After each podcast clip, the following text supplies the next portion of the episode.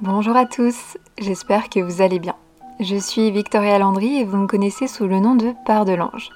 Aujourd'hui et comme chaque semaine, nous avons 5 minutes pour apprendre quelque chose sur le vin. Depuis le début du mois de décembre, je tente de suivre le rythme du repas de fête. On a commencé par trinquer aux retrouvailles avec du champagne, puis accompagner nos entrées avec des liquoreux, et maintenant, je vous propose de sauter le plat principal et puis le fromage afin d'arriver directement au dessert. Après avoir bien mangé, quoi de mieux que de finir en légèreté Pour rester dans les fêtes, les bulles et mettre en avant des productions autres que le champagne, je vous propose aujourd'hui de faire un tour d'horizon des autres types de bulles que l'on peut trouver en France, regroupés sous le nom de mousseux. Je vais vous parler de pétillant, d'effervescent, de crémant et vous invite surtout à rester jusqu'à la fin de cet épisode puisque un concours vous attend. Allez, commençons dès maintenant, je vous souhaite une bonne dégustation. Il y a deux semaines, je vous le disais, nous discutions champagne. Je terminais mon podcast sur l'information suivante. Il n'y a qu'en Champagne que l'on fait du champagne. C'est une appellation à part entière qui ne peut être utilisée au-delà de ses frontières. Si vous me suivez, ça ne sous-entend pas qu'on ne peut pas faire des bulles ailleurs qu'en Champagne. Ailleurs, donc, on regroupe ces bulles sous le grand nom de mousseux, qui inclura donc le crément, le pétillant ou encore des vins effervescents. Ces vins à bulles-là ne sont pas produits de la même manière que le champagne et leur nom dépend de nombreux facteurs. Commençons donc par la méthode de production. On oppose la méthode traditionnelle de la méthode ancestrale. La méthode dite traditionnelle est en réalité la méthode champenoise, celle dont je vous parlais la dernière fois. Rappelons-le, elle se compose de deux fermentations l'une en barrique, l'autre en bouteille. Je vous le disais, donc le champagne connaît une première fermentation en cuve où le vin tranquille va se créer. Puis on ajoute de la liqueur de tirage, on met en bouteille et hop, la seconde fermentation peut débuter. Dans le cadre des mousseux, pétillants, etc., il n'y a qu'une seule fermentation en deux temps. Dans un premier temps, on a une fermentation classique en cuve pour créer un vin tranquille, donc comme le champagne. On le filtre afin de clarifier un petit peu le vin et on le met en bouteille. Et la fermentation continue. Il n'y a donc pas de seconde fermentation puisque la subtilité est la suivante. Aucune liqueur de tirage n'est ajoutée, seules les levures présentes sur le raisin naturellement permettent la création de bulles. Petite parenthèse, la loi autorise à ce que ces bulles soient réalisées à base de cépages rouges ou blancs.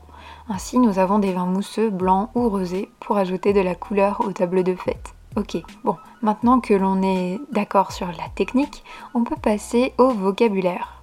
Comment distinguer un crément d'un mousseux d'un pétillant? Eh bien, tout est une question de cahier des charges. Nombreuses sont les régions qui produisent du crément, avec par exemple le crément de Bordeaux, le crément de Bourgogne, le crément d'Alsace, le crément du Jura, pour ne citer que. Idem pour les mousseux de façon générique. En réalité, ce qui les différencie, ce sont des détails dans le processus. Le type de vendange, le temps d'élevage, le taux de sucre et la pression dans la bouteille. Tout est donc une question de législation hein, qui est, est établie au niveau pas seulement français mais européen.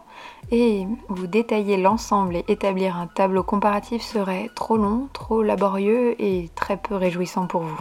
mais il nous reste encore un peu de temps, alors je souhaiterais explorer un dernier aspect de la bulle dont je n'ai pas parlé lorsqu'il s'agissait du champagne. Selon vous, est-ce que les bulles sont millésimées? Autrement dit, inscrit-on l'année de production sur les bouteilles? La réponse est non. Ce n'est pas une obligation. En Champagne, par exemple, 95% de la production n'est pas millésimée. L'inscription de l'année de production n'est faite que pour les cuvées d'exception. L'élevage sur lit prendra par exemple non plus 12 mais 15 mois. On a ici un cahier des charges beaucoup plus étendu. Pour le reste des bulles, aucune loi oblige les vignerons à informer le consommateur de l'année de production. Ce sont des informations jugées donc facultatives. Cela s'explique en partie car la consommation des vins est relativement rapide. En d'autres termes, ils ne sont pas faits pour la garde. D'ailleurs, la garde, je pense que l'on en parlera dans un prochain podcast. voilà, nous en avons terminé.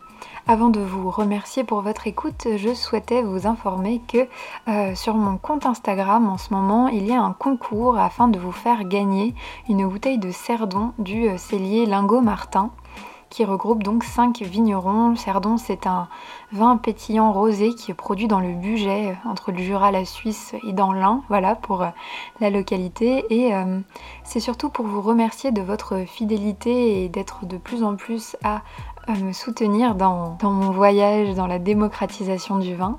Donc écoutez, si ça vous intéresse, je vous invite à vous rendre sur mon compte Instagram at pardelange, P-A-R-T-D-E-L-A-N-G-E, e, et regarder mon dernier post afin de potentiellement gagner une bouteille. Voilà, en attendant le prochain épisode, je vous mets au défi de replacer ces informations quelque part dans une conversation cette semaine. Si vous en avez la possibilité sur votre plateforme d'écoute, je vous invite à noter ce podcast et à me laisser un commentaire. Ça me permet de m'améliorer constamment et c'est toujours agréable d'avoir de vos retours. Comme Noël approche à grands pas, je vous souhaite de très belles fêtes et j'espère que vous passerez de bons moments, que vous dégusterez bon et que vous mangerez bien surtout. Alors je vous souhaite tout le meilleur et je vous dis à très vite.